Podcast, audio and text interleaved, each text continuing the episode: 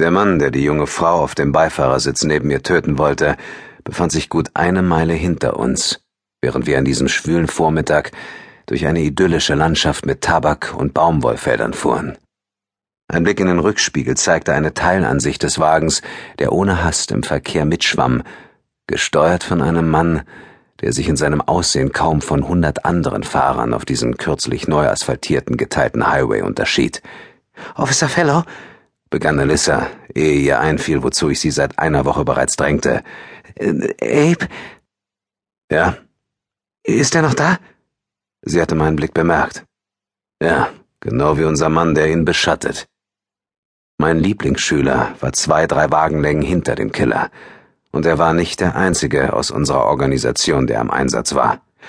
Okay, flüsterte Alyssa. Die Mitdreißigerin war Zeugin gegen ein Unternehmen, das im Regierungsauftrag viel Arbeit für die Armee erledigte. Die Firma beharrte darauf, nichts falsch gemacht zu haben und begrüßte offiziell eine Untersuchung. Doch vor einer Woche hatte es einen Anschlag auf Alissas Leben gegeben, und nachdem ich mit einem hochrangigen Kommandeur von Fort Bragg zusammen in der Armee gewesen war, hatte mich das Verteidigungsministerium zu ihrem Schutz angefordert. Als Chef der Organisation mache ich nicht mehr viele Außeneinsätze, aber ehrlich gesagt war ich froh, einmal rauszukommen. Mein typischer Arbeitstag bestand aus zehn Stunden Schreibtischtätigkeit in meinem Büro in Alexandria. Und im letzten Monat waren es eher zwölf oder vierzehn gewesen, da wir den Schutz von fünf hochkarätigen Informanten koordinierten, den Prozessen gegen das organisierte Verbrechen aussagten, ehe wir sie in das Zeugenschutzprogramm entließen. Es tat gut, mal wieder im Sattel zu sitzen, und sei es auch nur für rund eine Woche. Ich drückte eine Kurzwahltaste und rief meinen Ziehsohn an. Wo ist er jetzt? Sagen wir eine halbe Meile hinter euch. Er kommt langsam näher. Der Killer, dessen Identität wir nicht kannten, fuhr einen unauffälligen grauen Hyundai. Ich folgte einem siebeneinhalb Tonner, auf dessen Seitenwänden Geflügelverarbeitung Carolina aufgemalt war. Er war leer und wurde von einem unserer Fahrer gesteuert. Vor ihm fuhr ein Wagen, der mit meinem identisch war. Wir haben noch etwa zwei Meilen bis zum Tausch, sagte ich. Vier Stimmen bestätigten es über vier verschlüsselte Funkgeräte. Ich löste die Verbindung.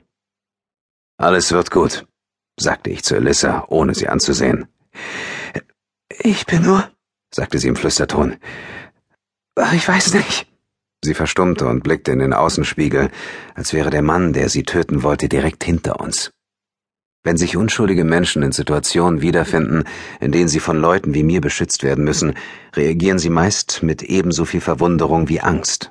Die eigene Sterblichkeit ist schwer zu verarbeiten.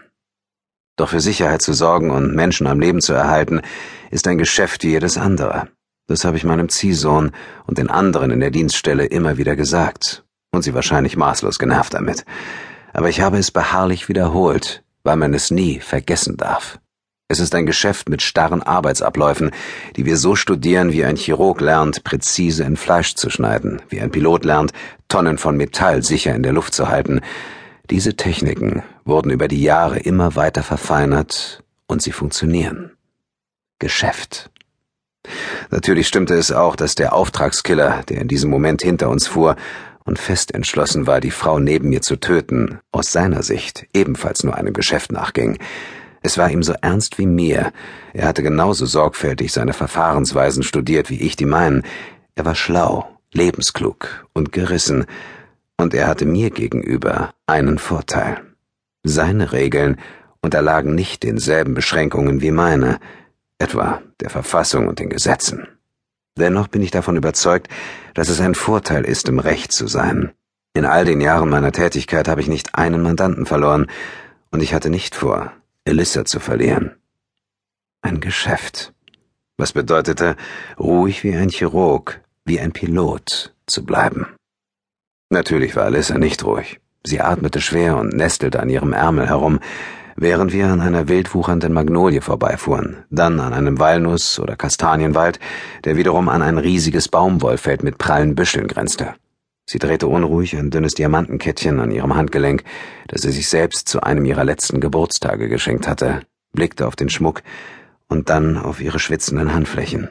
Sie legte die Hände auf ihren dunkelblauen Rock. Unter meiner Obhut hatte Elissa ausschließlich dunkle Sachen getragen. Es war eine Tarnung, aber nicht, weil sie das Ziel eines Profikillers war,